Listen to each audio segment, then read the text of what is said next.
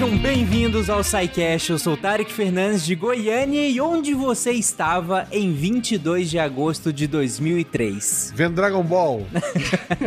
Não? Interrompeu, né, a programação da TV Globinho, Porra, cortaram né? meu Dragon Ball. e de Cascavel, no Paraná, eu sou o Lennon. E da última vez que eu estive aqui, eu falei de tragédias atuais. E agora vamos, fazer, vamos falar de tragédias antigas. Uhum. Wala Wala, aqui é o Pena de São Paulo. E eu vou contar para vocês o que aconteceu com esse acidente, o que causou esse acidente, que ninguém contou. Eu li esse relatório inteiro e não tem lugar nenhum, todo lugar fica Olha aí. dizendo que ninguém sabe e eu sei o que aconteceu. Vou contar para vocês. Ativo, acho. E quando ele começou com vou contar para vocês, achei que ele ia fazer um repente. ok, ok. Eu achei que era um, ele ia mandar um Leão Lobo. É, não, é, é, o... é clickbait. Nelson Rubens. Salve, salve, gente amiga da ciência de Santa Cloroquina. Eu sou William Spengler e eu já fui lançado ao espaço sideral através das obras de Júlio Verne. Uh, de Gaspar da Catarina, praticamente quase do Rio Itajaí Aqui é Marcelo Guaxinim e o brasileiro é um povo tão engraçado, precisa ser estudado, que a primeira vez que foi pro espaço voltou com o travesseiro. Ah, nossa, demorei. Porra, assim, porra, parabéns. O cara foi pra dormir. Você está ouvindo o SciCast, porque a ciência tem que ser divertida.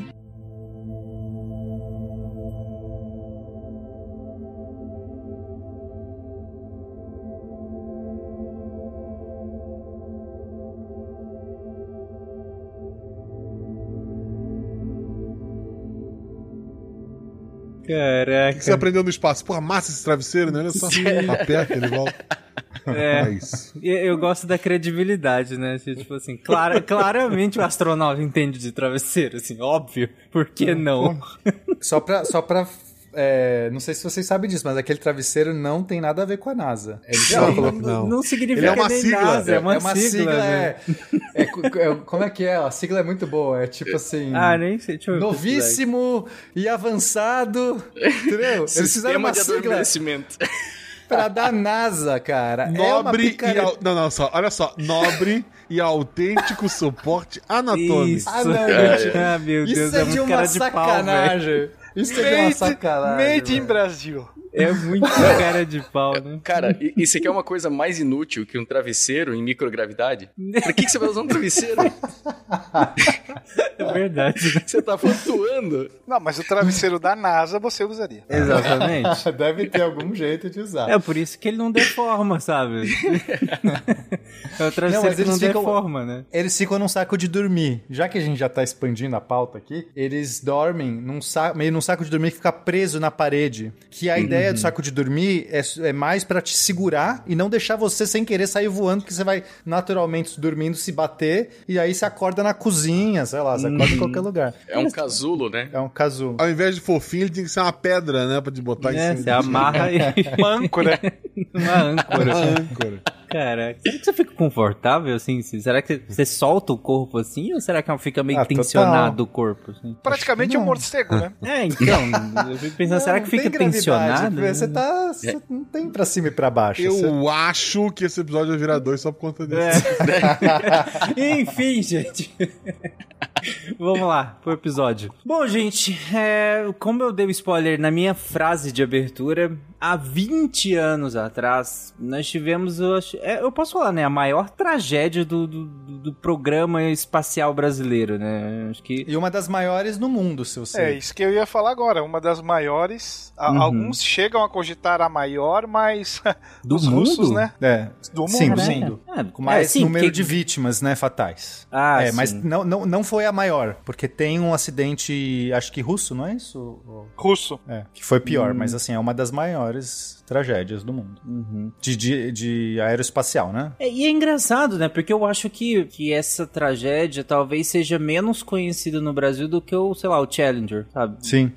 É de modo geral, sabe? Eu, eu acredito que se for perguntar. Mas sabe o que eu acho mais engraçado? É que são muito poucas mortes que ocorreram é, com, a, com programas é, espaciais. Porque, né, assim, esperaria-se por ser altamente perigoso, Sim, uma né? atividade super, né, um lugar super inóspito, foguetes, né? Mas não, incrivelmente são, se você olhar assim, é, é realmente muito poucas mortes comparado com outras áreas, Uhum. né? É que é, Interessante. é uma área sem muito espaço pra ele. e os acidentes são sem gravidade, né? Nossa Essa é senhora. melhor. É, essa é bem melhor, inclusive. Não, e, se- e se pensar que dois, dois acidentes foram em terra, né? Tipo, esse aí, É. o foguete, né? Da- e, e também aquele da, da Apollo 1, né? Apollo Sim, também que, foi em que- terra, Que, é. pegou fogo, né? na- na- entrou É, em combustão, né? A, a cápsula É, lá tem, e tal. tem alguns, em terra tem alguns, não, além desses. Mas eu Uhum. digo. é, e no espaço mesmo, se eu não me engano, acho que são só duas mortes. Assim, tipo, no espaço ali. Uhum. Bom, estamos atropelando a pauta para começo de conversa, mas pe- pera aí, gente, vocês vão entender do que, que a gente tá falando. Se você não faz a mínima ideia do que, que a gente tá falando, é hoje que você vai entender. Como o Pena falou, o Pena vai explicar tudo o que aconteceu aqui, vai dar detalhes do, do que aconteceu. E ao final do episódio, Quase um linha direta, né? não, quase uma linha direta do, do, do acidente.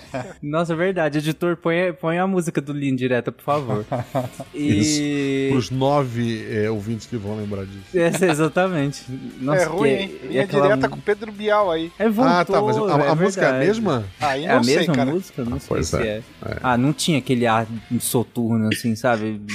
Caraca, dava medo daquela música. Mas enfim. Acho que Tô, desviaram de novo. desviando da pauta de novo, eu só queria falar que ao final deste episódio, vocês Acontecerá um terão uma, uma surpresa bem legal, produção do Deviante. E Fica aí, fica aí que vocês vão entender ao final desse episódio. Esse episódio não vai esgotar o assunto, nós teremos um outro episódio ainda, mas aí é assunto pro final. Mas fica que vai ter uma surpresa bem legal e vocês vão entender e vai ser bem interessante. Enfim. Como diria Didi Mocó, aguarde e confie. Aguarde e confie. Mas vamos ao episódio de hoje, O então. Faker já estaria no, no, no tópico 2. É. Eu vou- Vai cagar, gosta. Mas vamos lá, então. Gente, o que, que aconteceu, então, em 25 de agosto de 2003? É, na verdade, dia 25 de agosto de 2003 seria o lançamento do terceiro veículo lançador de satélites brasileiro, né? Um foguete desenvolvido no Brasil, Uhum. seria lançado no Centro de Lançamento de Alcântara, no Maranhão, também uma, base brasileira. Uhum. E é, já tinha tido do- dois primeiros lançamentos, que a gente vai comentar mais depois, né? Mas três dias antes, no dia 22 de agosto de 2003, é, o foguete estava na Torre Imóvel de Integração, que é a, a torre onde as partes vão sendo é, colocadas juntas para depois o foguete ficar inteiro. Só pra fazer um parênteses aqui. Essa torre é bem interessante porque normalmente, como é feito com foguetes, você monta o foguete em algum lugar, num galpão, né? É, a gente chama de integração esse processo de você montar esse foguete. E aí ele é transportado, ele é rolado é, até a plataforma de lançamento, é erguido. Às vezes ele vai transportar na horizontal, às vezes vai transportar na vertical. E aí de lá ele vai ser lançado. O caso do foguete brasileiro, não, porque ele já é montado na sua plataforma final e a torre sai. Essa torre móvel de integração tem esse nome móvel,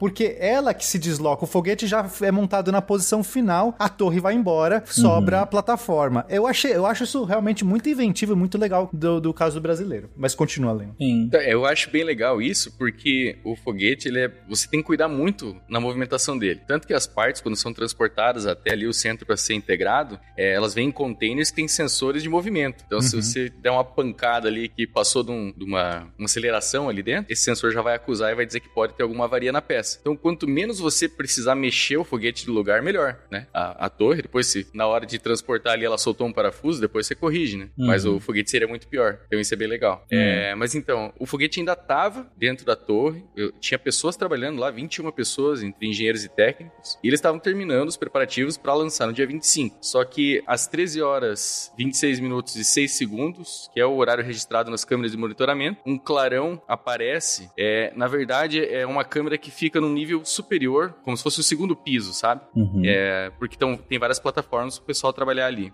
E aí o, o problema dessas câmeras de segurança, que eram quatro, elas não ficavam filmando o tempo inteiro, elas ficavam alternando. Então gravava uma, daí passava para outra, daí passava para outra, daí passava para outra. Então você às vezes perdia algumas imagens. Uhum. Então a imagem lá do primeiro piso a gente não tem do início da, da- das chamas, mas do segundo piso você vê um clarão, assim, uma luz laranja, e aí depois os outros, essas outras câmeras que estavam nos pisos inferiores, elas perdem o sinal. Elas começam a só ficar tapadas de fumaça e perdem o sinal. E em questão, tipo, de 8 segundos, aquela região ali chega já próxima a 3 mil graus Celsius. Caraca. E aí o incêndio toma conta inteira da estrutura, e aí entre 8 e 10 minutos, a estrutura inteira da torre de, de integração, ela se dobra em si ali e, e desaba, né? E aí de todas aquelas 21 pessoas, nenhuma delas sobreviveu. Não tinha nem chance. É. É muito rápido. Assim, é absurdamente rápido. E ainda mais que o, que o fogo começou embaixo, né? Então as pessoas que estavam lá em cima não tinham nem por onde correr. Exa- Essa filmagem é bem sinistra, porque tu consegue ver o- a ignição, me parece uma ignição de motor, assim, e ele começa a soltar um fogarelzinho. E tu consegue perceber que aquilo ali vai dar errado, por mais rápido que seja. Porque a câmera tá ali e daqui a pouco começa a cair tudo. Simplesmente, provavelmente, né? Derretem-se as câmeras também. Uhum. E aí, imagina o, o- isso o que conseguiu ser captado, né? E como o Lennon comentou, já tava no segundo, no segundo estágio. E ele vem de baixo, então provavelmente as pessoas nem souberam o que aconteceu, né? É, para uma câmera derreter, precisa de uma temperatura muito alta, muito mais alta do que um ser humano, do que estaria confortável para um ser humano, certo? Vocês concordam com isso? Então, é, deve ter sido, assim, depois quando você vê as fotos, né, quando você pega, no relatório eles, eles mostram todo- todas as fotos, tá tudo retorcido, assim, é, chegou a ponto de fundir aço, fundir estruturas que estavam ali segurando o foguete, então foi, foi realmente um acidente que foi muito rápido, foi oito minutos de incêndio, não foi uma explosão, não é que teve uma. A gente vai comentar melhor, o Leno vai comentar melhor a, a- a descritivo, talvez seja atropelando, mas não é que houve uma explosão. Foi uma queima numa temperatura altíssima e em pouquíssimo tempo a torre já estava se retorcendo e as pessoas provavelmente não, não, dura, não sobreviveram muito, muito, né? não sei se é uma Caraca, coisa boa, se é uma coisa ruim. Na verdade, acho que talvez seja até uma coisa boa para esse tipo de Eu situação. não sei se vocês vão comentar, e o Lennon, inclusive, não pode falar com mais propriedade, mas é, como, como que ficou a questão dos corpos nesse caso?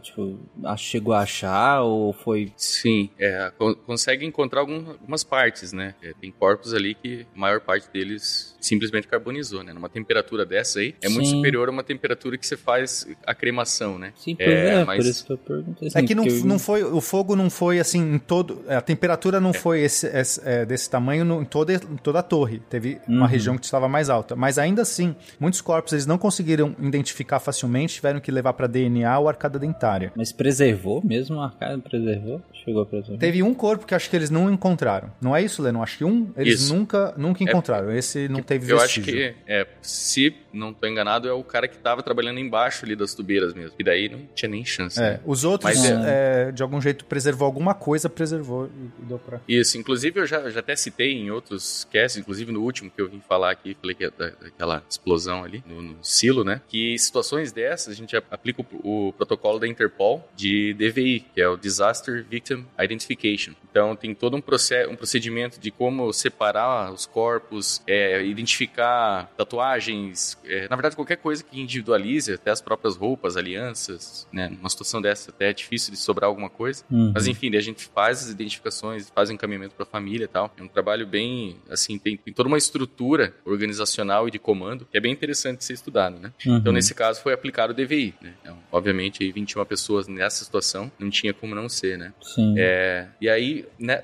o que que, o que que foi esse fogo, né? Na verdade, por que que começou ele lá embaixo? É, como é que a gente sabe onde começou e por que começou? Então, é, primeiro, a gente, inclusive, quando faz perícia e tal, uma das coisas que a gente precisa primeiro é o histórico, que é ouvir as pessoas pra gente saber para que caminho seguir, né? Como, como pesquisar, como procurar os vestígios no local. Então, tinha um sargento que ele tava entre dois prédios lá, ele tava numa certa distância ali da torre móvel, e aí ele escutou o barulho, que ele, porque ele já trabalhava nessa área há um tempo, então ele conhecia os, os barulhos e sons de motores em teste, e aí ele falou que esse barulho que ele escutou era bem típico de um acendimento de um propulsor, acendimento normal, né? É, e aí ele escutou o som dos gases que saem das tubeiras, né? Aquele barulho que a gente escuta, característico do foguete, para quem Uhum. já teve a oportunidade de assistir, né? Quando o foguete está saindo da plataforma, é, tem um barulho bem característico. E aí quando ele virou para a torre, ele viu que tinha jato saindo da parte esquerda do VLS, né? Ele olhando a esquerda dele, né? Então que eram as posições onde ficavam os propulsores A e B. Depois a gente vai falar melhor de como que é o VLS, como que ele é construído, né? Uhum. Para ficar mais claro para as pessoas. Mas assim, só para ter uma ideia, uma visão, quem conhece o, o, Falcon Heavy, né? Tem aquele Falcon 9 no meio e dois boosters do ladinho. Esse tinha quatro, na verdade. Então imagine esses dois também formando uma cruz, né? Esse era o primeiro estágio. Esses quatro propulsores em volta eram o primeiro estágio. Ele tinha um segundo estágio bem no meio, que era inclusive onde ficava apoiado no chão. Aí um terceiro estágio em cima e o quarto estágio que era o último que levava o satélite, né? Então ele viu os esses quatro em volta eram identificados entre A, B, C e D. Então ele viu que na lateral esquerda onde ficavam o A e o D, A e o B, desculpe, é, ele viu esse, esse jato saindo. Assim, para quem não, não conhece o Falcon Heavy e tal, pensa que é um, um, foguete, um foguete comprido, um, um tubo bem comprido, e na base, lá na parte de baixo, você tem mais quatro tubos, quatro foguetinhos menores presos na lateral. Então, é um desses, e esse, esses quatro menores na, embaixo,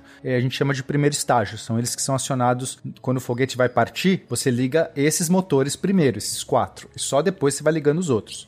Mas então foi um desses, né? Ele ouviu um barulho característico de, de como se algum daqueles motores tivesse sido acionado. E aí, de fato, é isso que se conclui, né? Isso. Então a gente sabe que, né, até esse momento, pelo relato do sargento, a gente sabe que é, seria ou o A ou o B, né? Ele viu a, qual era a lateral que tinha iniciado esse jato. E aí, em questão ali de 8 minutos, é, 10 minutos, a torre inteira já tinha, já tinha deitado. Quatro minutos depois desse acionamento, é, até teve um registro de um clarão intenso que saiu como se fosse um, um, um, mini foguete que sai de cima e cai no chão e fica queimando, que esse era o propulsor do quarto estágio. Então, depois de todas as chamas, ele ainda acabou acionando esse quarto estágio, mas aí ele acabou se despedaçando, né? E, e caindo no chão e ficou pegando fogo. Como era um foguete de combustível sólido, ele já, todo o combustível do foguete já estava no foguete. Não é algo como líquido que você pode carregar só um pouco antes do, do lançamento. Uhum. É, então, todo o VLS, que é esse veículo, esse foguete, ele já estava com todo o seu combustível combustível, todo o seu propelente já estava ali dentro. E aí, então, quando começa o fogo, mesmo que foi um que foi acionado, né, a gente vai perceber que só, né, só foi um que foi acionado, mas não importa. Quando a temperatura chega nesse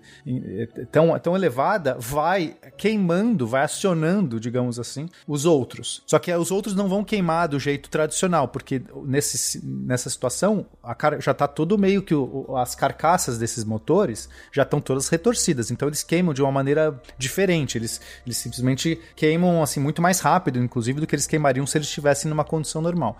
Chega até, inclusive, no último estágio, que é o quarto, e aí esse estágio, quando queima, acaba sendo ejetado, digamos assim. Ele não tinha nem mais estrutura direito que suportava ele ali, então ele acabou saindo, né, voando. Ele era menorzinho também e ficava no topo. Foi um negócio triste pra caramba, né, cara?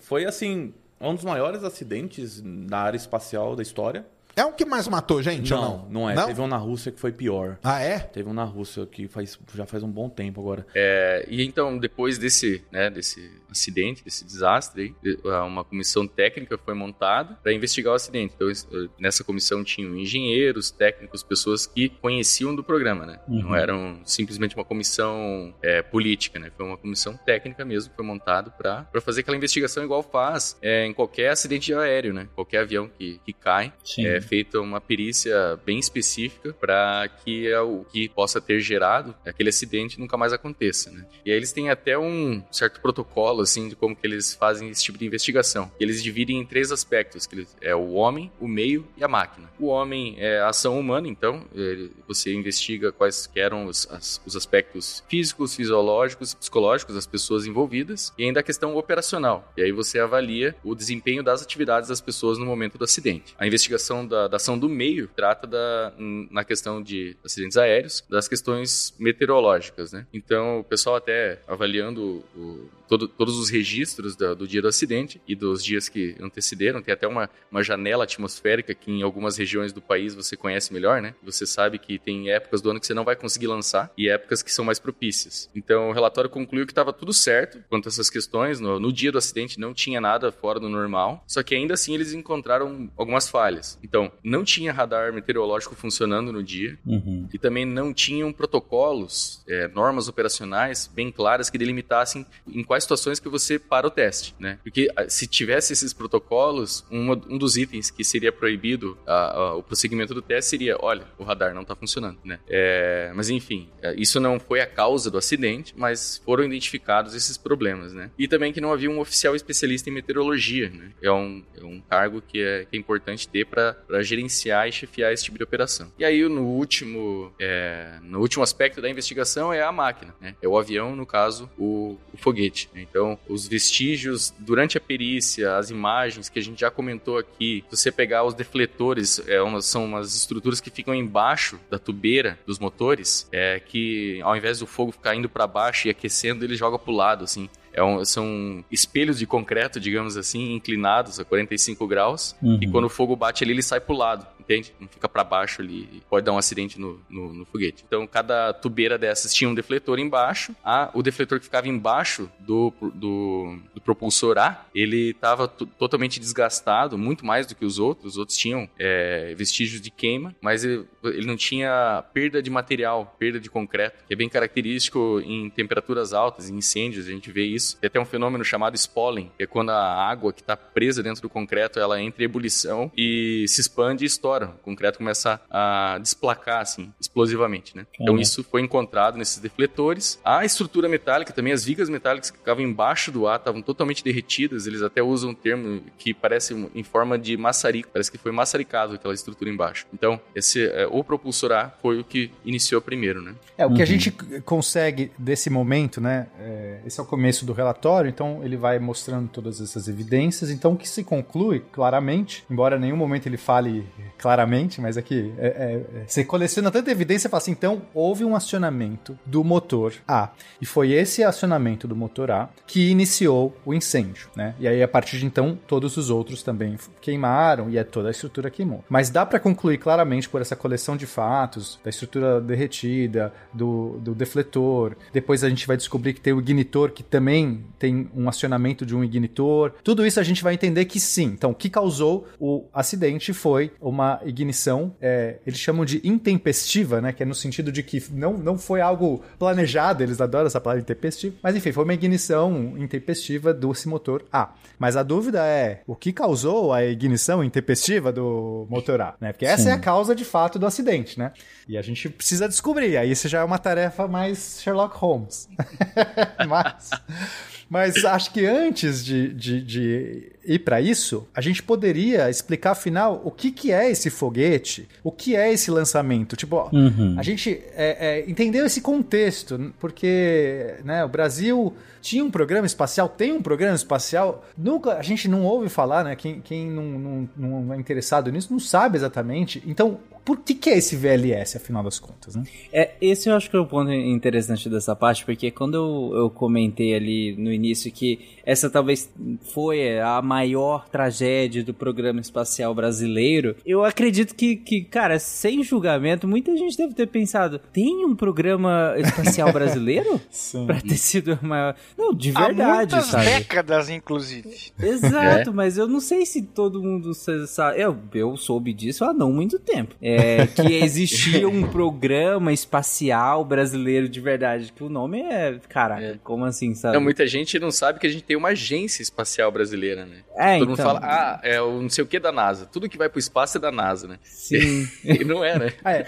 a gente tem vários órgãos, na verdade, ligados ao espaço. Se você for somar todas as siglas que a gente tem, você não termina mais. Assim, é absurdo. Mas A gente tem muito. Eu fico brincando que a gente tem é, muito cacique para pouco índio. A gente tem mais órgãos, instituições, plan- projetos, planejamentos, é, comissão do que tem engenheiro trabalhando em foguete. Assim, isso eu tenho certeza. Bom, mas então vamos, vamos pra essa parte, então. Vamos fazer uma, uma parada aí do, do que que é, o, o que que foi, né? O programa, o histórico, né, de- desse programa espacial brasileiro e do que que ele é hoje em dia. A gente vai chegar eventualmente, né? Bom, é, a gente. A gente começa é, essa. Assim, é, primeiro, Brasil lançar foguetes ou está envolvido com foguetes em geral, isso remonta a muitos séculos, porque foguetes não é uma coisa nova da humanidade, tá? Talvez os chineses que inventaram lá atrás, enfim.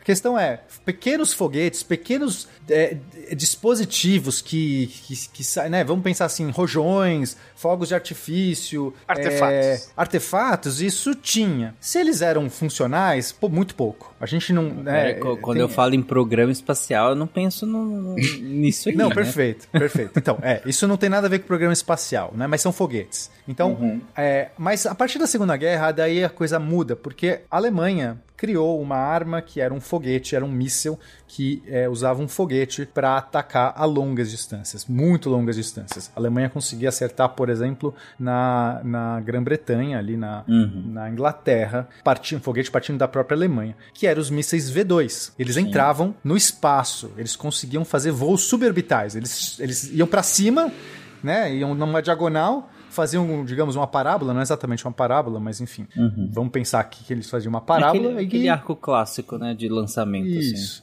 Chegava no espaço, depois reentrava e caía lá na, na Inglaterra, né? Então, aí, por conta disso, houve um, um interesse é, do mundo inteiro, na verdade, entender. Por mais que eles, é, é, eles não venceram, né? Esses mísseis não, não foram suficientes para se tornar uma arma que, que, que venceria, digamos, a guerra, né? A Alemanha não, não venceu a guerra. Mas as pessoas perceberam do, do, do, do- a importância daquilo, porque foi por muito pouco, talvez. Ta- é, Talvez é, o Hitler não acreditou nesse programa, porque é, algumas pessoas ah, pensam que se tivesse começado o programa antes, como eles poderiam ter começado, talvez tivesse sido a diferença, né? Porque ele, é, não, não teve um desenvolvimento, eles não conseguiram produzir tantos artefatos a ponto de ter, de ter sido assim uma, uma vantagem absurda. Mas enfim, o mundo percebeu, começou uma guerra, uma guerra de espacial nesse sentido, a operação Paperclip dos americanos de roubar esses cientistas, os soviéticos fizeram a mesma coisa do outro lado de roubar também cientistas alemães e conseguir também alguns artefatos, alguns motores de foguetes lá do V2. O fato é que começou esse interesse, o Brasil também teve esse interesse. É muito curioso isso. E, e- e um, um dos, dos da- uma das escolas que acabou desenvolvendo isso de uma maneira incipiente foi a Escola Técnica do Exército, no Rio de Janeiro, chamada ET, que em 1949 teve uma das turmas ali desses alunos, né? um- é, um-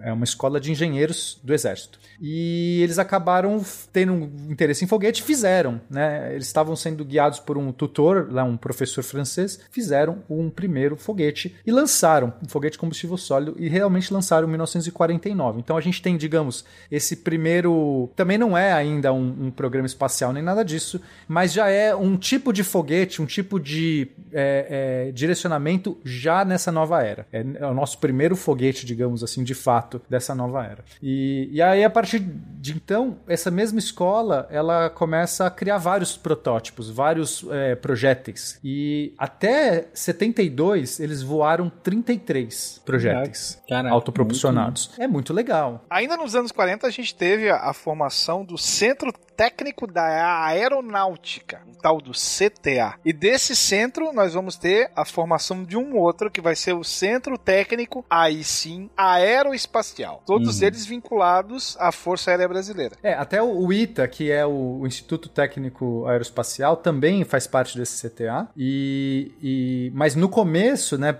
eles acabam, é, eles estavam mais focados na parte aeronáutica, desenvolver Isso. A parte aviões. prática tava com o exército, né? É, e o exército estava lançando foguete. Gente, eram foguetes bem pequenos, é, né, assim, para vocês entenderem o contexto, são foguetes, é, a gente chama fo- foguetes de sondagem, eles não, eles, eles não, não fazem órbita, não fazem nada disso, mas o curioso é que a gente teve sucesso nesses lançamentos. É, Faltou, eles tinham muita vontade, esses, esses garotos, né, esses, esses formandos, super estavam empolgados, realmente é, tinham, assim, essa vontade, não receberam é, um investimento adequado, então os sonhos deles, né, as capacidades de lançamento deles ficaram muito reduzidas. Mas é legal pensar assim que, que, que esses, esses jovens esses engenheiros estavam já tocando um, um projeto, digamos assim, de criar foguetes. Há quase 80 anos já, hein? Exato. Mas aí também tivemos a Marinha se envolvendo. Ah, na década de de 60, a Marinha acaba entrando com um projeto chamado SOMA, Sondagem Meteorológica da Marinha. Também era a ideia de fazer foguetes de sondagem, né? Então, tudo, tudo aqui é contexto de, de foguete de sondagem, gente. Pensa sempre em foguete pequenos que triscam, às vezes nem chegam no espaço,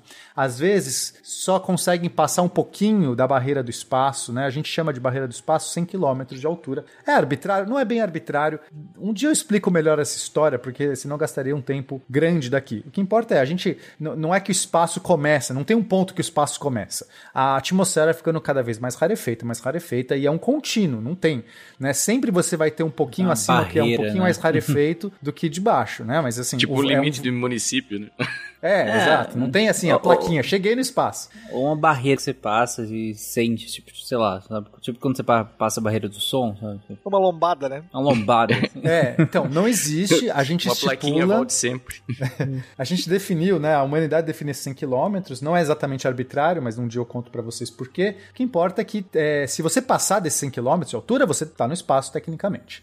E esses foguetes são, são foguetes que podem passar desse, do espaço. Alguns passam, outros não. Alguns chegam a 30 km, 60 km, 70 km, alguns chegam a 100.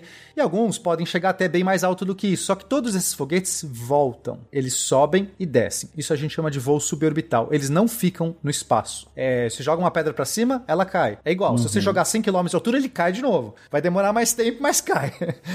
É só isso. Para fazer órbita é muito mais complicado. A gente vai depois eu vou explicar como é que faz órbita. Então é isso. A gente tinha a Marinha lançando alguns foguetes de sondagem é, meteorológica. Então você joga um foguete lá no alto da atmosfera e faz medições. Isso é legal. Aí isso, isso é realmente bom, né? Descobrir, medir os ventos, medir a radiação, medir pressão. Você, você faz essas pesquisas. Então a gente tinha isso. Só que aí a gente é, é, vai começar um.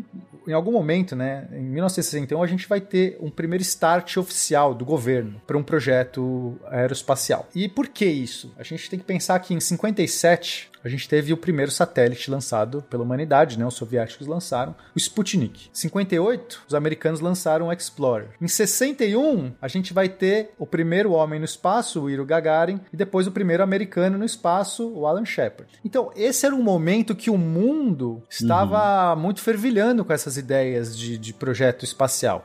Então, meio que chamou atenção, e aí a gente teve o presidente Jânio Quadros, que criou uma comissão, né, chama Grupo de Organização da Comissão Nacional de Atividades é, Espaciais, é, GOCNAI, né, a sigla. E, e esse grupo, ele, ele é, começou a fazer esses, um planejamento, criou um programa, mesmo que incipiente, de... Na verdade, era uma- mais uma comissão de avaliação, de entender como é que o Brasil pode se inserir nesse cenário que você tem, tá vendo países aí, né, não é só os Estados Unidos e a- União Soviética estavam fazendo foguete, você tem outros países também que fazendo, mas esses foram os que tiveram os, mais, os maiores avanços. Né? E aí depois, esse próprio GOCNAI, em 1971, vai se tornar o INPE, que é o Instituto de Pesquisas Espaciais, aqui, do- que, é, que hoje faz, por exemplo, satélites. Uhum. Então, é, isso vai acontecer em vários, é, vários grupos vão, se- vão mudando de nome, tá, gente? O próprio CTA que a gente citou vai mudar para DCTA, Departamento de Comissão, não sei, enfim, essa sigla, gente. Eu tive que fazer um organograma para eu entender essas siglas. Eu, eu não tô zoando, eu fiz mesmo. Porque é muita sigla, é muita sigla. É inacreditável.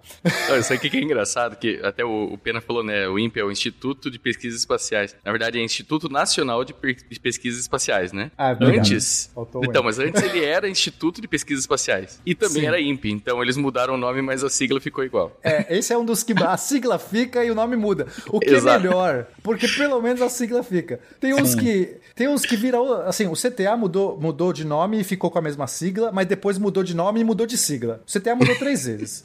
É, A minha voz continua a mesma, mas os meus cabelos, quanta diferença.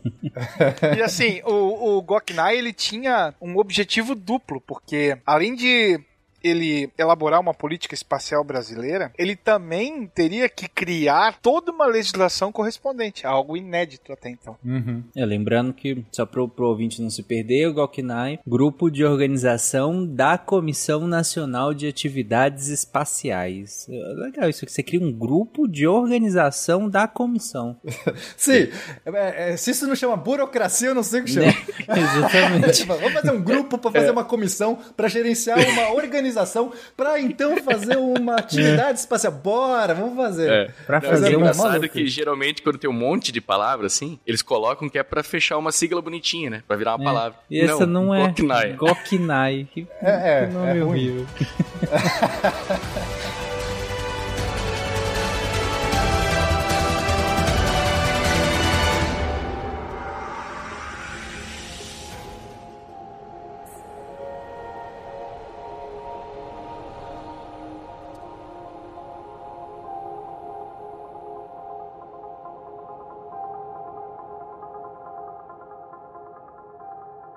Mas beleza, então. E, e é interessante que, ô, Pena, você falou que esses foguetes de sondagem, eles. Quando a gente fala foguete, geralmente a gente pensa em alguma coisa maior, né? Você até citou o V2 e tal. Mas esses foguetes não são foguetões, né? Assim, de- aliás, é, são grandes, né? Também não tô falando de um foguetinho de 30 centímetros, tô falando de metros, né? É, não é um foguete de São João, É, né? Não é, um, tá. não é isso. Mas, comparado com. Quando, quando a gente fala foguete, eu não sei o, o imaginário do ouvinte pra onde vai. Porque se o cara tá pensando nesses foguetes do tipo que foi pra Lua, não tem nada a ver. Nada, assim, Uhum. não, não tem nada a ver, né? Pensando nesses foguetes da SpaceX, esses foguetes que você vê de lançamento, não tem nada a ver. São foguetes muito menores. Porque esses que, que a gente tá falando, o fogue- o foguete foi pra Lua, tinha 100 metros de altura, 110 metros de altura. Cara. Os foguetes da SpaceX têm 70 metros de altura. Esse que a gente tá falando tem 5 metros de altura. 3, 2. É, é. Bem diferente.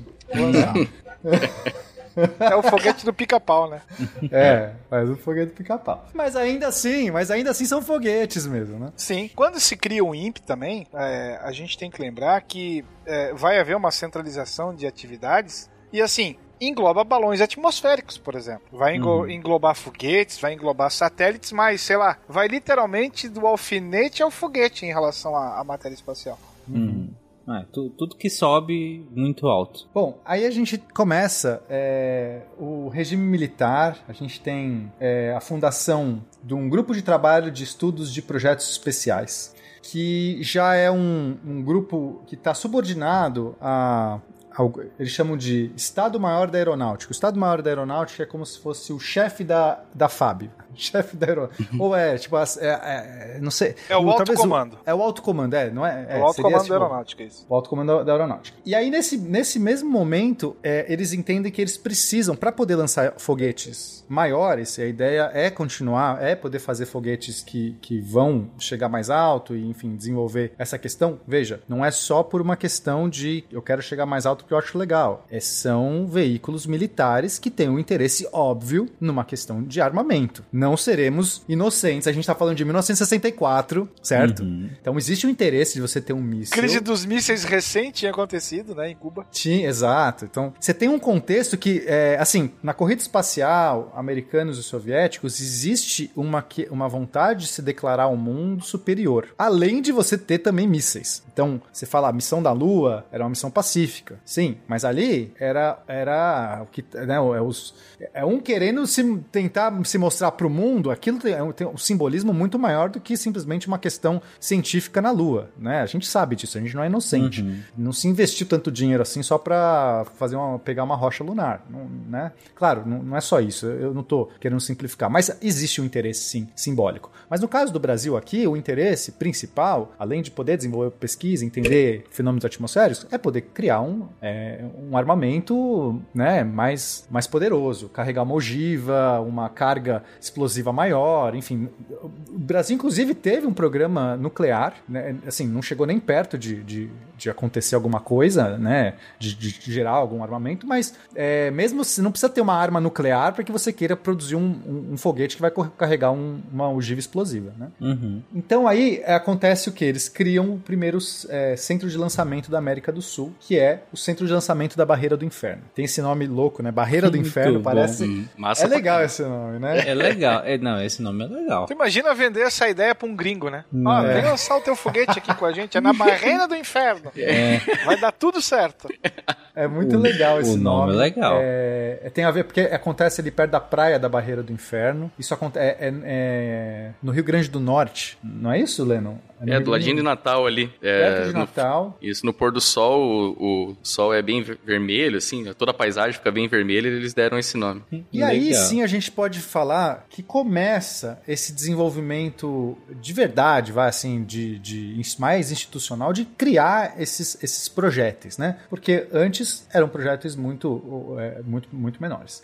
Aí começa o projeto Sonda. Eles começam com o projeto Sonda, que quer lançar novamente foguetes de sondagem, só que são foguetes bem mais parrudos. Eles lançam o Sonda- o Sonda 1, que o Sonda 1, na verdade, ele é- foi é, feito pela Avibras, que é uma empresa brasileira, é, é uma é uma empresa brasileira que, que foi feita justamente por engenheiros que saíram do ITA, fundaram, enfim, é uma empresa que fazia questões é, aeroespaciais ou tal. Ele, o Sonda 1 é feito pela, pela Vibras, só que eles usam todos esses foguetes vão usar tecnologia americana, eles vão meio que tentar copiar os foguetes americanos, porque nessa época os Estados Unidos estava fomentando a tecnologia, estava existia um, um, medo ali, né, é, do Brasil poder é, se tornar um, um, país comunista, se tornar um país soviético, né, pró uhum. União Soviética. Naquela é. Naquela é. Exato, naquela Ainda é. bem que isso passou. O, hoje em dia é bem diferente. então, os Estados Unidos, os Estados Unidos acabam falando assim, olha olha, eu vou te dar aqui uns empurrãozinho e você é meu amigo, né? É meio que um pensamento assim. É, assim, também não é só isso, existia um interesse, existia um interesse genuíno também da NASA em descobrir algumas coisas, é, descobrir melhor sobre a meteorologia do mundo. Então você alia as duas coisas. Você dá um mimo, digamos assim, para um possível parceiro, para alguém que você não quer que caia na mão do inimigo, né? Que se, se volte contra você. Lembra da crise de Cuba e tudo mais. E você, ao mesmo tempo, fala assim, cara, seria tão legal se o Brasil pudesse lançar um uns foguetes sonda mais da hora, uns, uns mais entendeu? Melhores, que vão chegar mais alto, que vão ter equipamentos melhores, porque não é só lançar o foguete, você tem que ter um equipamento de medição. Uhum. Por quê? Porque a gente vai poder ter medições do mundo todo, né? Não só no Brasil. A ideia é você conseguir fazer isso no mundo todo, mas no, mas no Brasil é um lugar importante. Então você conseguiria fazer medições na atmosfera e, em especial, existe uma uma como que como se chama isso? Uma anomalia, uma anomalia do Atlântico Sul, que é uma anomalia no, no campo magnético da Terra. Isso é real, gente. Se você olhar uma Bem cima do Brasil, de... assim. É, se você olhar uma foto de, do campo magnético da Terra, você vai ver que tem uma mancha meio que em cima do Brasil. E essa mancha é onde o campo magnético é mais fraco. E eles queriam muito entender que anomalia é essa, porque, né, eles tão, veja, 64, eles estão preparando uma viagem para a Lua, estão preparando um programa para sair do espaço com pessoas. Então, radiação no espaço, eles têm que entender tudo do espaço o melhor possível, porque eles vão por pessoas. E a Sim. anomalia do Atlântico Sul, a, a, uma trajetória do, do programa Apollo passa com certeza nessa anomalia. Ela daria, eh, entraria em órbita na Terra e, e cruzaria, pelo jeito que, que a, que, a, estação americana lança foguete, eles não têm como evitar que o foguete saia com uma inclinação alta. E essa inclinação com certeza passaria em algum momento nessa anomalia. Então seria, é para eles era muito interessante ter um parceiro, por exemplo, do Brasil, que pudesse lançar um foguete lá no alto, a mais de, sei lá, 2 mil quilômetros de altura, sei lá, e que esse foguete pudesse fazer essas medições. Então, novamente, eles vão financiar, eles vão ajudar, eles vão oferecer então, primeiro o foguete, é, o, é, então teve o Sonda 1, depois teve o Sonda 2, que foi uma cópia do Arcas, que é um foguete americano. Depois teve o, Sonda 3, que foi uma, uma cópia do Black, Black Brant 4, que era um foguete canadense, mas que na verdade era, era o parceiro da NASA. E tudo isso com transferência de tecnologia. Então foi um período muito legal para o Brasil, porque a gente criou realmente tecnologia brasileira. A gente desenvolveu esses foguetes, a gente melhorou esses foguetes. E o Brasil vai se tornar um grande lançador de foguete sonda, de sonda sondagem. Isso é legal, assim. É, só para o ouvinte ter uma ideia, é, o Sonda 1, de 67 a 77, tiveram 225 lançamentos. Então, uhum. tava pegando fogo mesmo, né? Sim, literalmente. Sobre a anomalia magnética aqui que fica no sul do Brasil, entre Gaspar e Blumenau, que é a região onde eu e o Guaxa residimos, é, verdade. é considerada a maior das falhas existentes no campo magnético. É sério? Olha aí. Caramba. Não só no magnético, mas vamos seguir. É isso aí.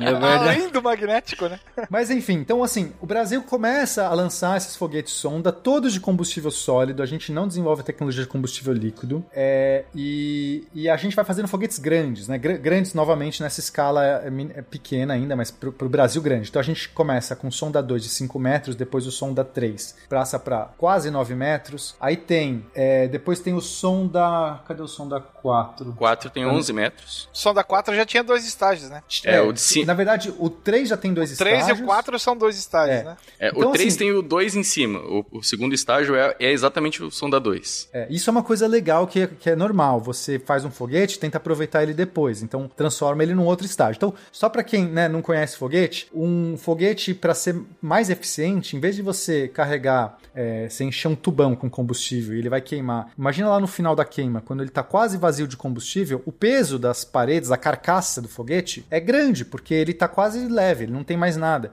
Então, é mais eficiente você dividir esse foguete, digamos, em dois foguetes. O primeiro queima a parte de baixo, o motor aciona. Quando ele acaba, esgota o combustível, ele é ejetado. Então você alivia um monte de carcaça, de, de peça ali que, que, que é pesada, né? O motor e tudo mais. E aí sobra um foguetinho mais leve em cima, menorzinho, que aí ele vai fa- fazer uma queima. Aí você pode fazer um terceiro estágio, que aí você tem mais um outro foguetinho menorzinho. E cada estágio tem que ser um foguete menor. O foguete de baixo, o primeiro estágio tem que ser mais parrudo, maior, porque tem que levantar o próprio peso, mais o peso dos de cima. E os de cima não precisam ser tão parrudos, porque eles só precisam levantar o próprio peso e os de cima, o de baixo ele já tirou. E assim por diante. O último só tem que levar o próprio peso. Então é muito comum você melhorar a eficiência. Em vez de fazer um foguete só maior, você divide ele em dois, faz maior, mas ainda assim você vai conseguir muito mais dividindo ele em dois. Então o som da do, o 3 e o som da 4 já são foguetes bem grandes. Então o, o 4 já tem quase 12 metros de, de altura. E esses foguetes já conseguem fazer voos muito altos na,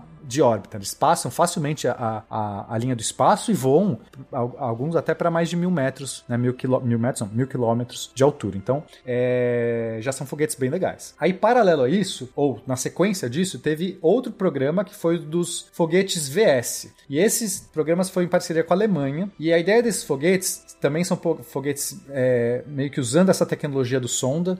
São maior, alguns deles são maiores, inclusive. E são foguetes para fazer experimentos de microgravidade. Ou seja, você joga um foguete lá alto no espaço e de- ele vai cair em queda livre, né? No momento que você desliga o motor, o foguete tá, mesmo que ele não faça órbita, não importa. Basta você estar no espaço sem, sem resistência do ar e você tá sem motor ligado, você está em queda livre. Você está- é, é como se você tiver, é igual você tá na estação espacial que você não sente a gravidade. né? As pessoas que estão ali, elas estão tecnicamente caindo o tempo todo. Elas estão, eu não gosto dessa palavra microgravidade. Eu acho ela é péssima. Eu não sei quem inventou isso. Essa pessoa tem que tomar um tiro. Porque só causa literal, confusão.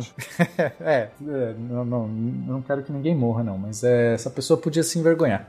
É porque é só dificulta. Microgravidade, você pensa o quê? Ah, é uma região que tem pouquíssima gravidade. Não, gravidade é a mesma. O cara que tá na, na estação espacial, ele está em gravidade o tempo todo, assim como você que tá aqui na Terra. A única diferença é que ele está em queda livre. Ele não tá, por exemplo, apo- a gente só sente a, gravidade porque tem o chão embaixo da gente que para a nossa queda livre. Então isso é uma grande confusão que começa. Isso só então as pessoas que estão tentando estudar física e aí pensam, é, não, mas peraí, aí desliga a gravidade no espaço? Não desliga a gravidade no espaço, tem a gravidade normal. A única diferença é que você tá, gira, você tá numa queda livre, que você nunca chega no chão. É isso. Sim, se a em Lua tá órbita- presa na gravidade da Terra, enquanto você... Exato. Não- A Lua está em órbita na Terra porque ela está sentindo a gravidade. Se não tivesse a gravidade, a Lua saía voando para frente, ela ia embora.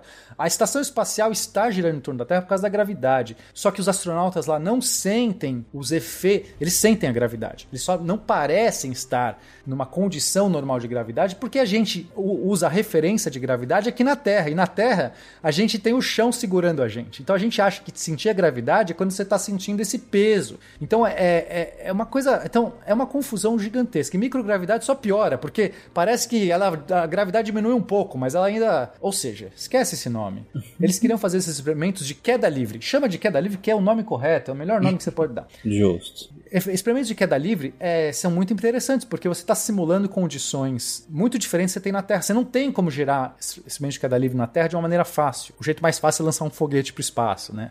Tem outros jeitos de você fazer isso hoje em dia. Tem até um avião que faz mergulhos e tal. Mas naquela, naquela época, esse era o jeito que eles conseguiam. Então você tem um monte de experimento físico, científico, que você pode fazer numa situação de queda livre que você gera com um foguete desse. Então foi para isso que serviu esses foguetes. Só que todos esses foguetes do, o- do, do plano VS, eles já estavam em mente chegar no VLS. Por isso que esse nome, esse nome VS, já era um prelúdio do VLS, que era o foguetão do Brasil para lançar satélite, veículo lançador de satélite. Então, esses VS aqui, os motores que eles estavam desenvolvendo, já eram estágios. Um desses, acho que é o v, VS 40, se não me engano, ou 50, 60. Algum desses aqui foi o segundo, o terceiro estágio do VLS, ou quarto estágio do VLS, agora não sei. Mas, ou seja, aquela ideia de novo, você faz um foguete que você vai aproveitar depois para pôr em cima de um outro. Sim. Então aqui já existia sim uma, um- uma, uma ideia de criar um foguete lançador de satélite. Aí sim, fazer um voo com, é, em órbita, pôr um satélite em órbita na Terra, feito pelo Brasil. Uhum. Foi um negócio triste pra caramba, né, cara? Só aí. Foi assim,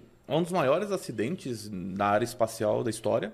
É o que mais matou gente ou Não, não? não é. Não? Teve um na Rússia que foi pior. Ah, é? Teve um na Rússia que faz, já faz um bom tempo agora. Então, seguindo aí na, na, na nossa cronologia, é, nos anos 70 é criada a Comissão Brasileira de Atividades Espaciais. Mais uma sigla aí, né? Para o ouvinte que tá anotando tudo que eu sei. Hum, a CLBI. Finalzinho, finalzinho de 69 ela foi criada, junto com o tal do Instituto de Atividades Espaciais, que mais tarde se chamaria Instituto Aeronáutico e Espaço, vinculados ao Ministério, ao então Ministério da Aeronáutica. Exatamente. Então, nessa época, é que eles criam a Missão Espacial Completa Brasileira, o MECB. E aí, esse, essa missão, sim, é que vai trazer aí a, o gancho pro nosso querido VLS. Por quê? Porque essa, essa missão brasileira, ela tinha as suas metas. A primeira era a construção de um novo centro de lançamento, porque o da Barreira do Inferno lá, ele era ele tinha capacidade só para foguetes médios e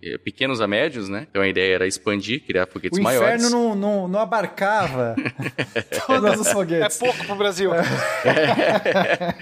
É, e aí a, a ideia era criar então um centro maior que inclusive ia trabalhar em conjunto com esse da Barreira do Inferno. Eles iam é, funcionar num sistema de um monitorar o outro, sabe? Os lança Um ia ajudar o outro no monitoramento dos lançamentos. Aí o desenvolvimento então do veículo maior, capaz de colocar satélites em órbita, que seria o nosso querido VLS. E aí o desenvolvimento de satélites de coleta de dados ambientais, que esses seriam desenvolvidos pelo INPE, né? E- então, e foi muito legal porque tem, ele é esse tripé, né? Quando começa essa missão espacial completa brasileira, ela cria esse tripé. Aí realmente é completo, né? Sim. Agora sim. Porque você vai ter que ter o centro de lançamento, o veículo lançador e aquilo que o veículo lançador vai levar ou vai lançar. Perfeito. Aí você não depende de ninguém mesmo, né? Se você tem esses três, você tem tudo. Você é autônomo. E isso é legal, né? O país quer tentar ter essa soberania de você não precisar depender de tecnologia de ninguém. E, enfim, e aí então, é, eles. Você Ah, não precisa chamar um Uber, né?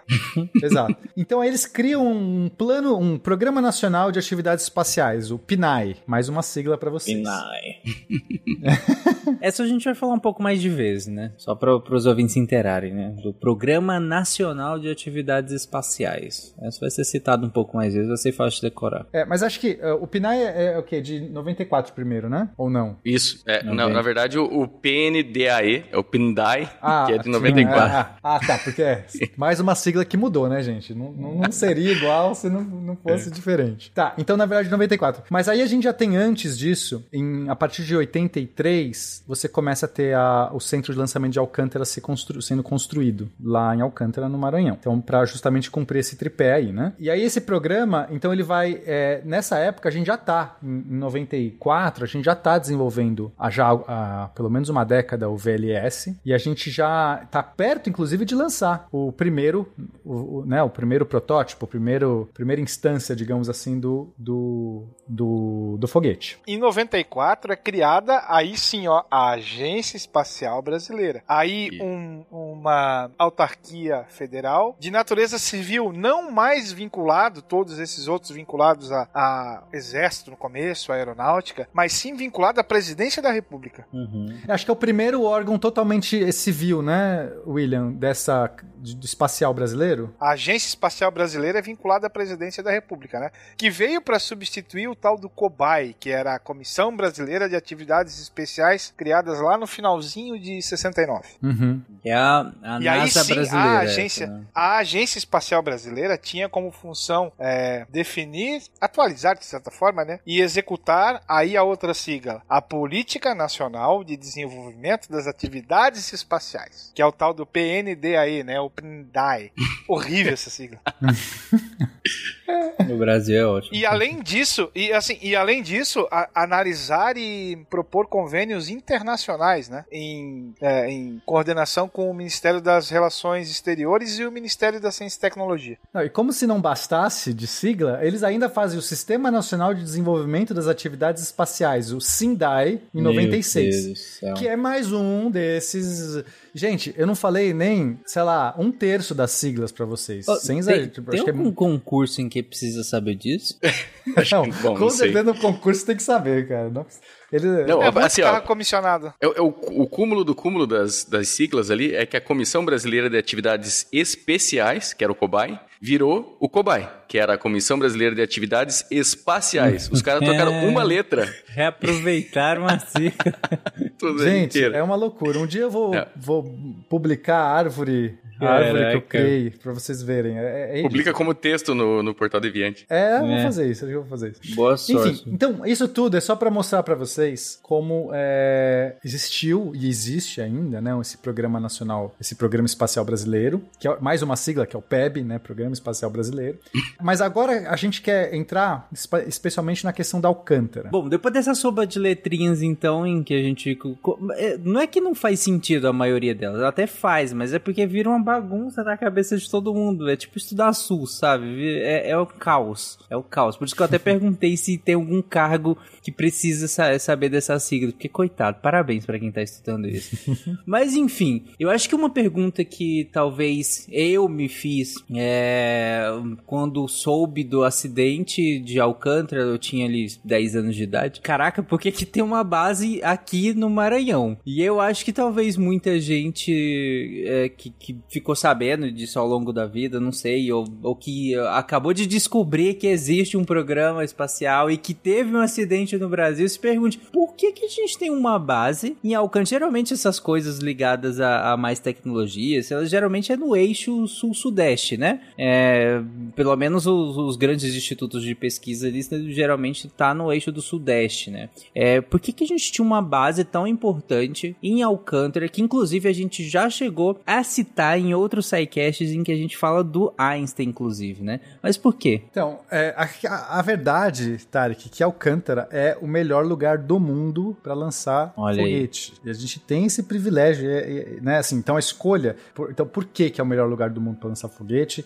E por que, que a gente então escolheu fazer uma base em Alcântara? Quando você lança um satélite, quando ele sai da plataforma, ele já tem uma velocidade. E essa velocidade é a velocidade de giro da Terra. A Terra está girando. A gente esquece isso porque a gente não sente essa velocidade. A gente não está sentindo, a gente está girando. Mas, quando você vai para o espaço, eh, se você olhasse do espaço, você veria, né, do espaço você vai ver uma bola girando, e se você colocar alguma coisa ali na- na- em cima dessa bola girando, essa, essa coisa está com a mesma velocidade da coisa que- da, da bola que está girando. Justo. Então, que que para você chegar no espaço, você precisa é, ter uma velocidade. Para você fazer órbita, né, não chegar no espaço. Para você fazer órbita, você tem que ter uma velocidade de 7,8 km por segundo, pelo menos. 7,8, imagina, 7,8 km em um segundo. Isso dá 28 mil km por hora. Então, essa é a velocidade de uma órbita baixa, 180 km de altura. Você quer pôr um satélite a 180 km de altura. Você tem que, ele tem que estar com essa velocidade para que ele não caia na Terra. É aquela ideia. Você tem que estar tão rápido a ponto que você erra a Terra. A Terra te puxa, mas você está indo para frente tão rápido que ela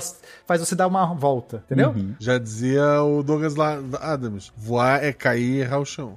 Exato. É, na verdade, é, entrar em órbita é cair e errar o chão. Mas, mas enfim. Sim. Mas tu tá voando? Também tá voando. É, é, um o tipo Douglas. Adams, ele fala voar mesmo. Fala.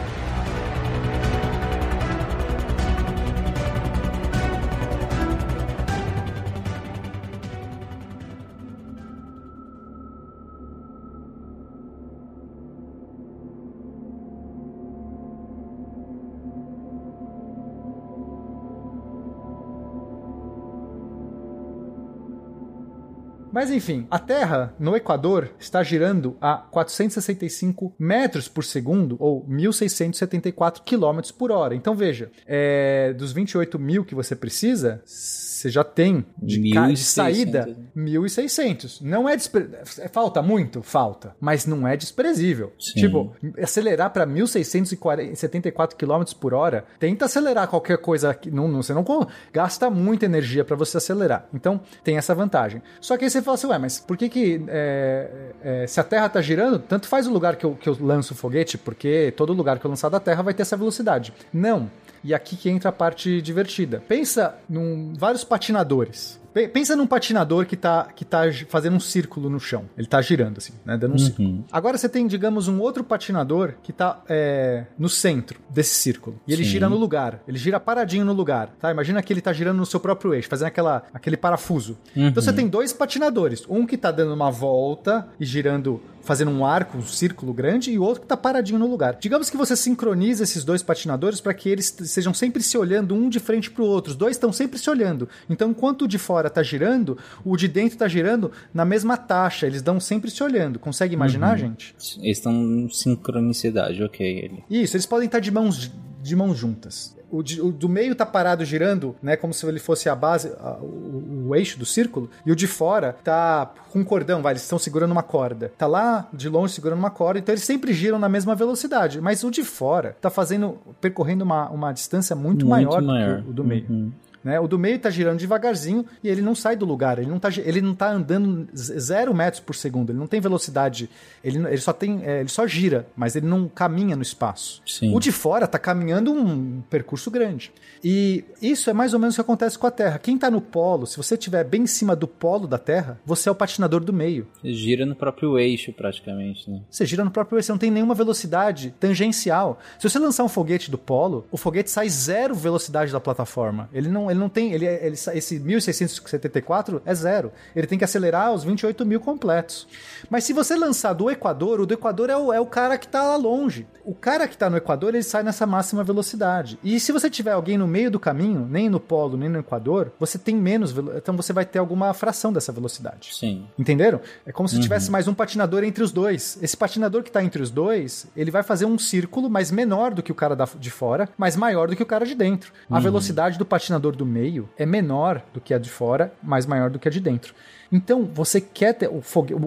para órbitas que você vai querer dar a volta na Terra, né, equatoriais ou órbita, não precisa ser equatorial. Qualquer órbita que no final você vai ter algum movimento é, que não seja só é, movimento polar, a maioria, que é a maioria dos satélites, né? Normalmente as pessoas lançam sempre satélite para o leste. Por que, que as pessoas lançam satélite para o leste? Porque a Terra está girando para o leste. Se você quiser fazer um satélite que gira ao contrário, você você está perdendo essa velocidade que você sai. É, você tem que fazer ela negativa. Você tem que compensar essa velocidade para girar para o outro lado. Então ninguém faz isso. Então Caraca. todo satélite que a gente lança gira para o mesmo lado, a não ser os polares. Órbita polar você quer lançar diretamente para o polo. Então para esse tipo de órbita, essa velocidade inicial não, não ajuda, porque meio que você não ganha nada com uma velocidade para o lado se você está querendo ir para frente, né? Para cima. Uhum. Mas para qualquer outra órbita, e são muitas dessas órbitas que a gente lança, você quer ter essa velocidade. Então, Alcântara, que está 2 graus ao sul do, do Equador, o foguete sai a 1.673 quilômetros por hora da Um plataforma. quilômetro a menos do que o ideal, É. assim, digamos assim. A gente está perdendo 1 quilômetro por hora do máximo que dá para você tirar. Ou seja, é o melhor, nesse sentido, já é o melhor lugar. A gente não tem nenhum outro, outra base de lançamento no mundo que é tão perto do Equador quanto ela. Ótimo. Mas além disso, isso é só parte da história, Tarek. Porque não adianta eu ter uma base no Equador e eu não ter como lançar de lá porque eu corro risco de o foguete cair na cabeça de alguém. Tem uma cidade do lado, tem uma, um povoado, tem uma floresta. Tipo, você não quer que o foguete caia na floresta e pegue fogo na floresta, você não quer que caia no povoado, você não quer que caia. Tipo, você tem Sim. que ter uma área, uma janela, uma, uma faixa de lançamento.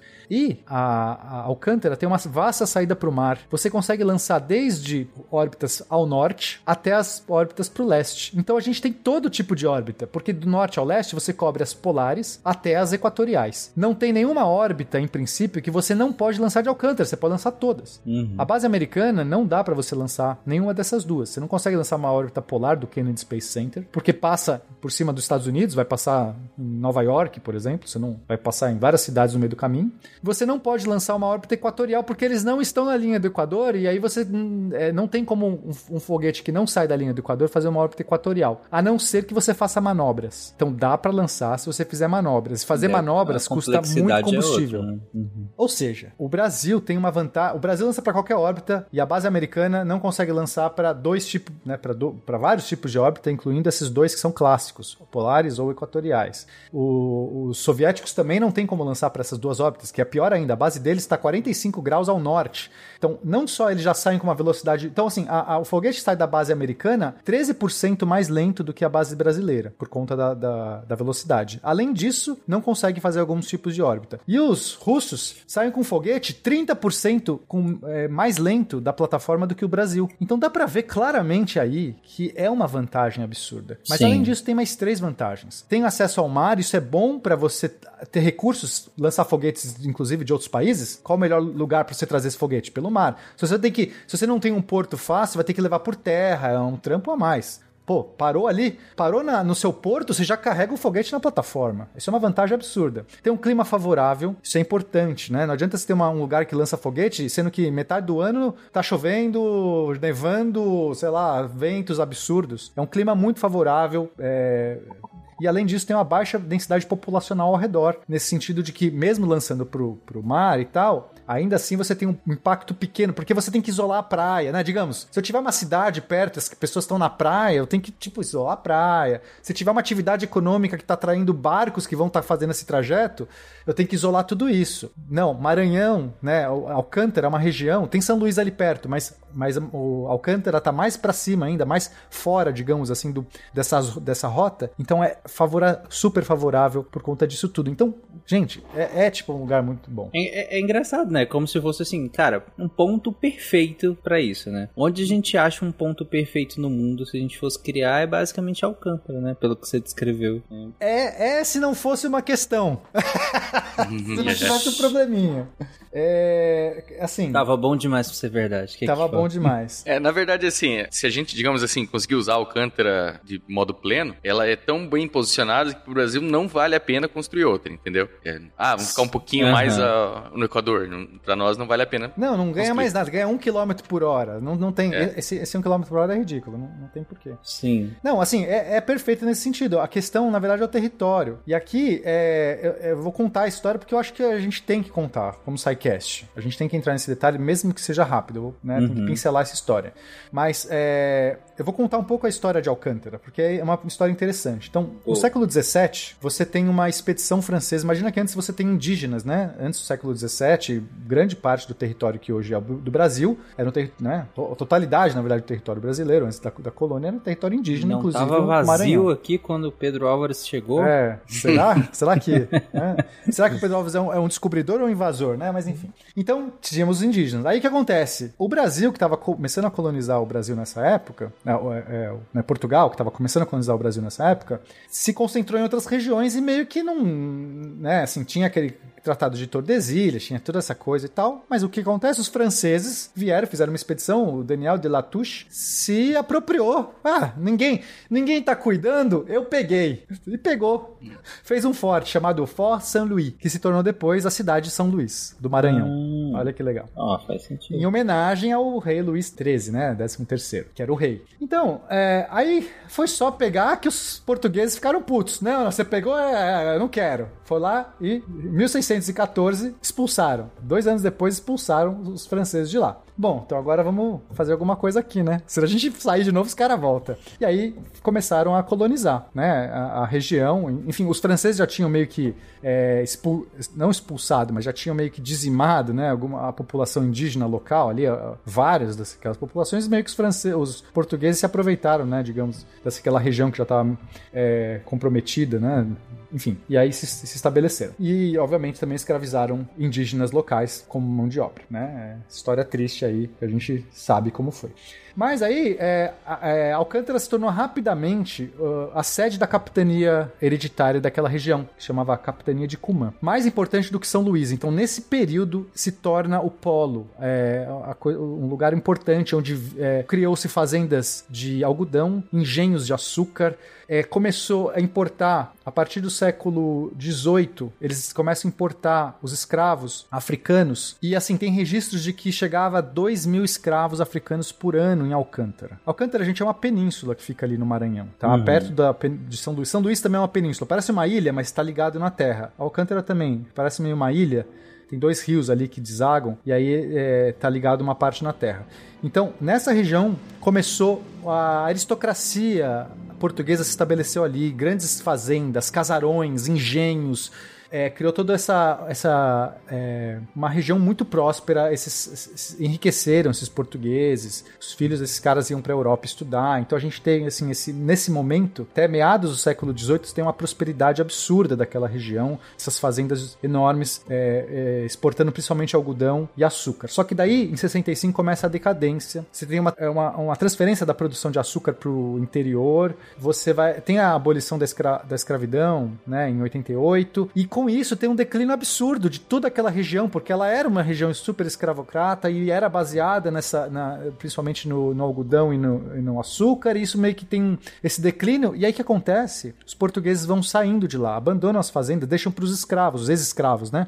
Eles viram como se fossem é, é, zeladores. Cuida aí, eu vou lá, eu Caseiro. vou lá pra, pra São Paulo, pra o Rio de Janeiro, sei lá pra onde que eu vou, porque aqui tá meio ruim as coisas. Fi- Cuida aí pra mim, Fique, segura aí, depois eu vou voltar. Só que nunca voltaram. Esses escravos se tornaram donos daquela. Né? Só que assim, imagina uma, uma região que não só os portugueses, a- a- a- essa- essas famílias nobres abandonaram, como o Estado abandonou. É, simplesmente se ignorou, assim, deixou lá, 200, 100, 150 anos depois, ninguém sabia quem morava lá. Só que esses caras criaram comunidades. Eles criaram quilombos. Criar, eles usaram aquelas estruturas que já existiam das fazendas, aquelas mansões, elas estão de pé até hoje. Inclusive foi tombado, né, como patrimônio histórico. Você não pode, é, assim, você tem esses casarões coloniais. É muito, muito louco isso. Mas tem essas comunidades é, de negros, de indígenas, de né, escravos, filhos de escravos que estão lá. Embora seja uma densidade populacional muito baixa, a gente está falando de 13 habitantes por quilômetro quadrado, ainda assim é uma população e são pessoas que, tipo, usam-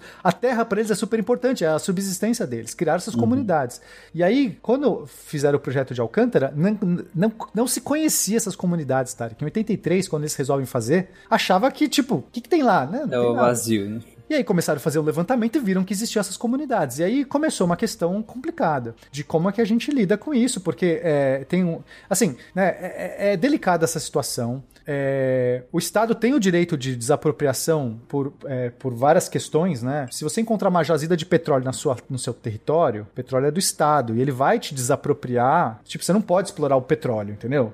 É, mesmo que você seja uma fazenda. Mas aí existe compensações. Oh, eu vou desapropriar você, mas eu vou. Entendeu? Você tem que ter compensações. Então, é, houve uma política de, des- é, desapropriação e de reassentamentos. Não sei se foi do melhor jeito. Provavelmente não foi do melhor jeito. Não sei se foi respeitado da melhor maneira esses povos. Provavelmente não. É, né, Existem estudos. Eu li um documento enorme sobre um, um- um impacto, o impacto de Alcântara na vida desses povos. Então dá para você perceber que não foi da melhor maneira possível, mas também teve algumas concessões. A base era para ser muito maior, Tarek. Tem, tem um mapinha aqui para vocês verem. Eu vou deixar no post aí quem quiser clicar. Dá para você ver o território quilombola de hoje, que dá 78 mil hec- é, hectares. No centro de lançamento tem 8.700 hectares. É uma fração, é 10%, digamos, da área do território quilombola. Mas, obviamente, antes o território quilombola era inteiro. Era, era digamos, os, os 86, 87 hectares. A base era para ter, Tarek, é, uns 70% do tamanho dessa região. Era para ser praticamente tudo disso. E, e daí eles acabaram ficando só com é, os, oito- os, os 8.700 em vez dos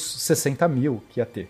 Mas Então, ainda houve- eu vou, vou entrar na tua casa e esse teu banheiro é meu. Agora eu vou morar aqui dentro e você não pode mais usar esse banheiro, tá? É. É Exatamente. complicado, Em outro lugar, aqui é Porque- meu. É complicado porque você tira povos nativos da região, né, por um processo histórico, e aí, né, é comum ao Brasil inteiro, né, e aí depois você traz pessoas escravizadas do seu continente pra cá, abandona essas pessoas, elas formam comunidades, e você volta lá e fala... Criam vínculos com aquela terra, vínculos, com né? Você fala lá e volta. Então, preciso de um pedaço aqui, 70%, e aí na, não tá ruim demais, vou dar só, pegar só 10. Ainda assim é, é problemático, né? A gente entende. Claro, não tô fazendo, tentando ser o, o, o mínimo anacrônico possível aqui, mas é, é, é complicado, né? É- é- a história do Brasil é cheia disso, né? De, de- de história É, do assim, mundo né, é cheia esses a, disso, né? a gente Mas, sabe enfim. que sempre estoura a corda, né, no lado mais vulnerável e ainda mais em, em 89, né, que, que era mais difícil ainda. Se hoje essas questões são difíceis, imagine em 89 alguém se levantar.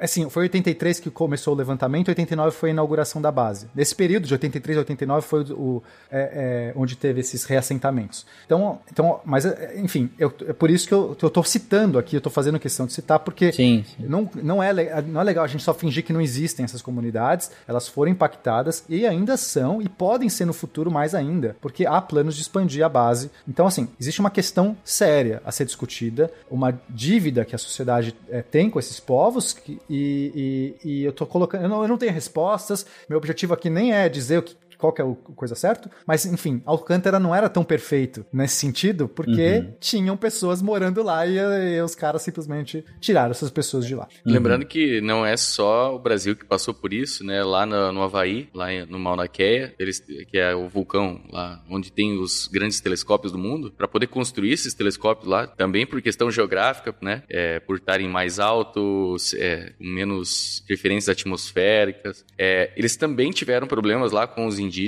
locais, que para eles aquele lugar, local era sagrado, então eles fizeram uma política de é, educação para os povos lá, né? Quem quiser fazer faculdade, tem vários cursos, várias, algumas, várias coisas que são disponíveis para os povos originários lá. Mas de qualquer forma, né? É, a gente chama de aculturação. É, você abandona seu Deus, eu te dou esse diploma aqui, ó. Foi um negócio triste pra caramba, né, cara? Só aí. Foi assim, um dos maiores acidentes na área espacial da história. É o que mais matou gente ou não, não? não é. Teve um na Rússia que foi pior. Ah, é? Teve um na Rússia que faz, já faz um bom tempo agora. Bom, gente, a ideia do episódio de hoje, como vocês viram no início, como pelo título do episódio, é falar do. Eu acho des- que o título do episódio poderia ser uma sigla, inclusive. Podia, né? o da semana passada foi uma sigla, né? Que era tudo que você sempre quis saber, mas tinha vergonha. E aí, mas esse podia ser também. Não, a gente não vai fazer isso com vocês, ouvintes. A, a sigla podia ser Tarik. Não, meu A Deus. gente só tem que achar as palavras Como pra que encaixar encaixa agora. um K? Como é que encaixa um K? Né? Fica, fica a pergunta aí. Caiapó. Só se for cair a pó, Bom, gente, mas a ideia era falar, né? Foi, na verdade, né? Falar sobre o desastre em Alcântara. Nós começamos esse episódio primeiro situando vocês, né? Falando o que, que é esse desastre, para quem talvez nunca ouviu falar e, e ninguém tá- tá te culpando por isso. Na real, a gente entende, por isso que a gente trouxe esse tema. É, discutimos sobre a história do programa espacial brasileiro, que é outro tema que eu tenho certeza que muita gente nunca nem ouviu falar que existia e existe um histórico do programa, do programa espacial brasileiro, tanto que existe ele quanto um histórico bem definido disso lá desde a década de 40 como, como nós comentamos. É, e aí, por fim, nós comentamos aqui por que a escolha de Alcântara, né? Por que, que Alcântara foi escolhido dentre do Brasil inteiro? E aí a gente colocou os pontos aqui a favor da escolha é, dessa região e quais os problemas que é, essa escolha enfrentou. E aí o Pena colocou uma perspectiva histórica, né, da região e quais foram os problemas que, esse, que essa escolha enfrentou para que ela pudesse ser concretizada.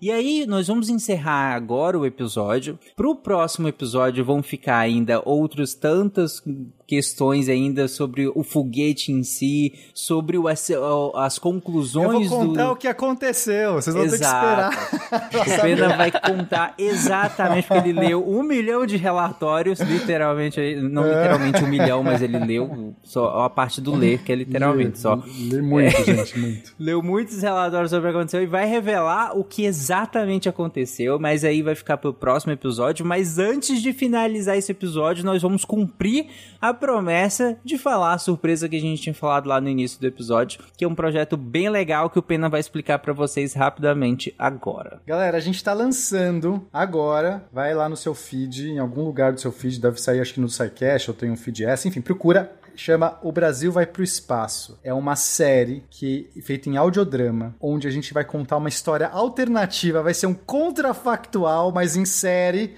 e dramatizado, com efeito sonoro, com vozes. Gente, Tá sendo um projeto muito legal de produzir. Eu acabei. E, e- tá, e sobre o que trata, vai ser uma história alternativa em que o Brasil, lá na década de 50, começa o programa espacial e por um, um monte de coisas fortuitas, ele vai de algum jeito entrar nessa corrida espacial. Por mais impossível que pareça, por mais, é, é, é, sei lá, surreal que pareça, a gente tá contando essa história. Só que a graça dessa história é basear ela toda em coisas de verdade que aconteceram. São, então, é, todos esses, esses pormenores. Eu acabei estudando todo esse assunto. Essa pauta de Alcântara surgiu porque eu comecei a fazer essa ideia. Eu, exemplo, eu ia ser uma série de textos que eu ia lançar. É, e eu apresentei pro Tarek. O Tarek falou assim: Cara, tá muito legal. Vamos fazer dramatização, vamos fazer audiodrama. Vamos, vamos, vamos pôr em podcast isso. E aí eu falei: Então vamos, vamos embora. Aí chamei as pessoas, enfim. Então, assim, muito obrigado aí, Deviante, SciCast, por acreditar. Gente, vão lá ouvir o primeiro episódio. Digam se vocês gostaram, se não gostaram, comenta, sei lá. Mas é, ainda tá muito incipiente. Esse primeiro episódio, ele é, dá uma pincelada de onde a gente vai chegar. Mas eu acho já um episódio muito legal. Espero que vocês gostem. Mas ao final do episódio, vocês vão ter uma, uma noção do caminho que a gente vai seguir, assim. Uhum. E eu acho que é isso. É, é um projeto aí que é, espero que dê Eu acho certo. que como você colocou, um- uma das coisas mais legais é quando você estava me apresentando a, a ideia, você falou é, sobre usar tanto figuras históricas quanto fatos históricos, né, reais, né, que de fato aconteceram e tudo mais, como base, como plano de fundo, né, pro desenvolvimento desse contrafactual, né, de- que é tipo, e se tivesse, entre aspas, dado certo? E se a gente tivesse seguido tão, é, de maneira tão assertiva com um programa espacial brasileiro, e aí que você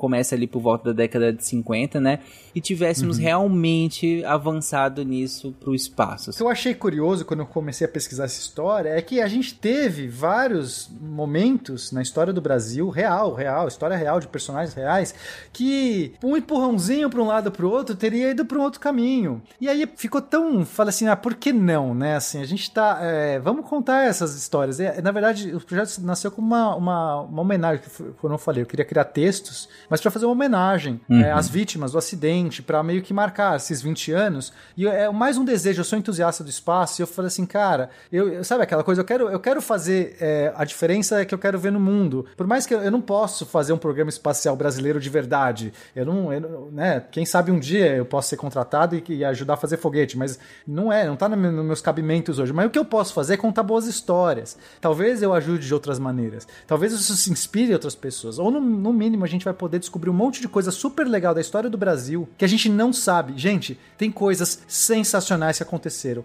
Então toda essa história está sendo baseada em fatos reais, em eventos reais. Tem, a gente tá com consultoria. O William, que tá aqui, tá dando consultoria. O Ceá tá dando consultoria. O Felipe tá editando. O Lennon tá ajudando. Tá. Ca- e, Assim, eu tô super empolgado. Vocês estão vendo minha voz, eu tô super empolgado. Então, espero que ficou vocês gostem tanto quanto, quanto eu. E vai Comenta ser dramatizado, gente. Vai ser dramatizado. Isso vai ficar muito legal. Vai lá e comenta lá, inclusive na postagem. A gente vai publicar no feed do SciCast. Vai ter feed, mas a gente vai publicar no feed do SciCast, que é pra todo mundo conseguir ouvir pelo menos o primeiro episódio. E aí vocês, em seguida, a gente vai indicar onde vocês podem ir diretamente pra ouvir. Mas pelo menos o primeiro e talvez o segundo episódio a gente vai publicar aqui. Bom, então é isso, né? Mais alguma coisa? Guacha, Will. Eu só queria dizer que se o ouvinte, o ouvinte mais antigo aí percebeu, né? Eu fui lá no, no vestiário da Deviant Tower, vi as chuteirinhas do Felipe Queiroz lá, vesti e vim aqui cavar mais SciCast com uma pauta só. Sim. Felipe sendo muito bem representado aqui, né? É, eu queria aproveitar e destacar, fazer uma coisa que é rara eu fazer, que é elogiar o Tarek. É, a, hum- a humildade deste homem, Hum. que finge que foi só má administração de tempo, quando na verdade, tal qual um foguete, ele decidiu que o cast será em dois estágios. Aí. É muito bom. Exatamente. Inclusive, é, Guaxa, eu tenho um personagem pra você. Depois, Por se você- favor, por Se favor. você quiser participar, eu acho que seria muito. Quero sim, go- um gosto personagem muito de. Legal. E assim, gente, é, eu, eu tenho. Eu vou precisar de outras é, de outros personagens também no, no processo. Então, se o Tarek se interessar, Opa. se o William se interessar. O William já convidei, né? Tudo está consumado.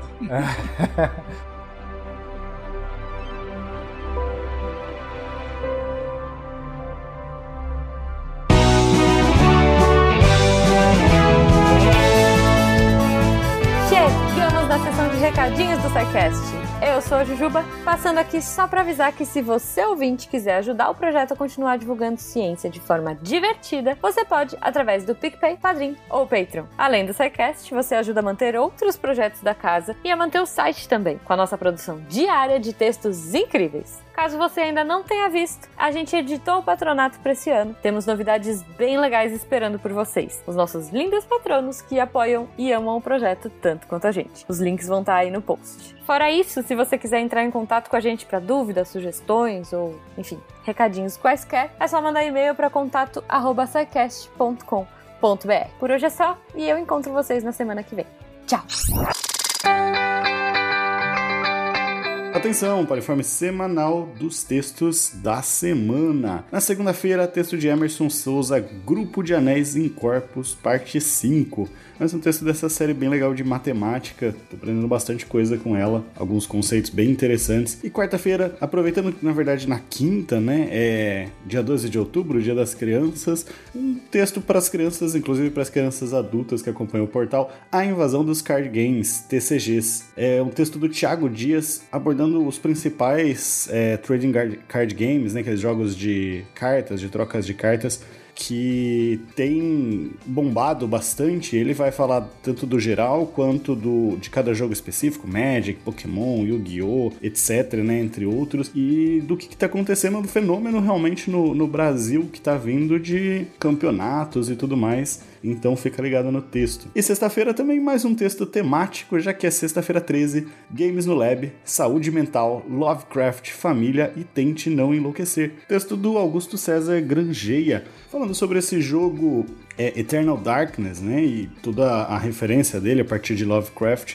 aproveitando um pouco para falar também sobre saúde mental, sobre como que o jogo traz aspectos da, do mundo real, como ele sempre faz nessa série Games no Lab, nessa série muito legal, muito divertida que ele traz e que sempre dá vontade de jogar jogos novos. Esses textos e mais, muito, muito mais, você encontra em www.deviante.com.br e vem também se tornar uma redatora Deviante. Manda um e-mail para contato@saicast.com.br e vem se juntar para essa equipe e ajudar a deixar a ciência cada vez mais divertida. Eu sou o André Trapani e sexta-feira 13, outro dia em nossas vidas. Sexta-feira 13, pavor e apreensão naquela noite fria. Se a ciência não for divertida, tem alguma coisa errada. Tem que ser divertida. A coisa mais divertida que tem é a ciência.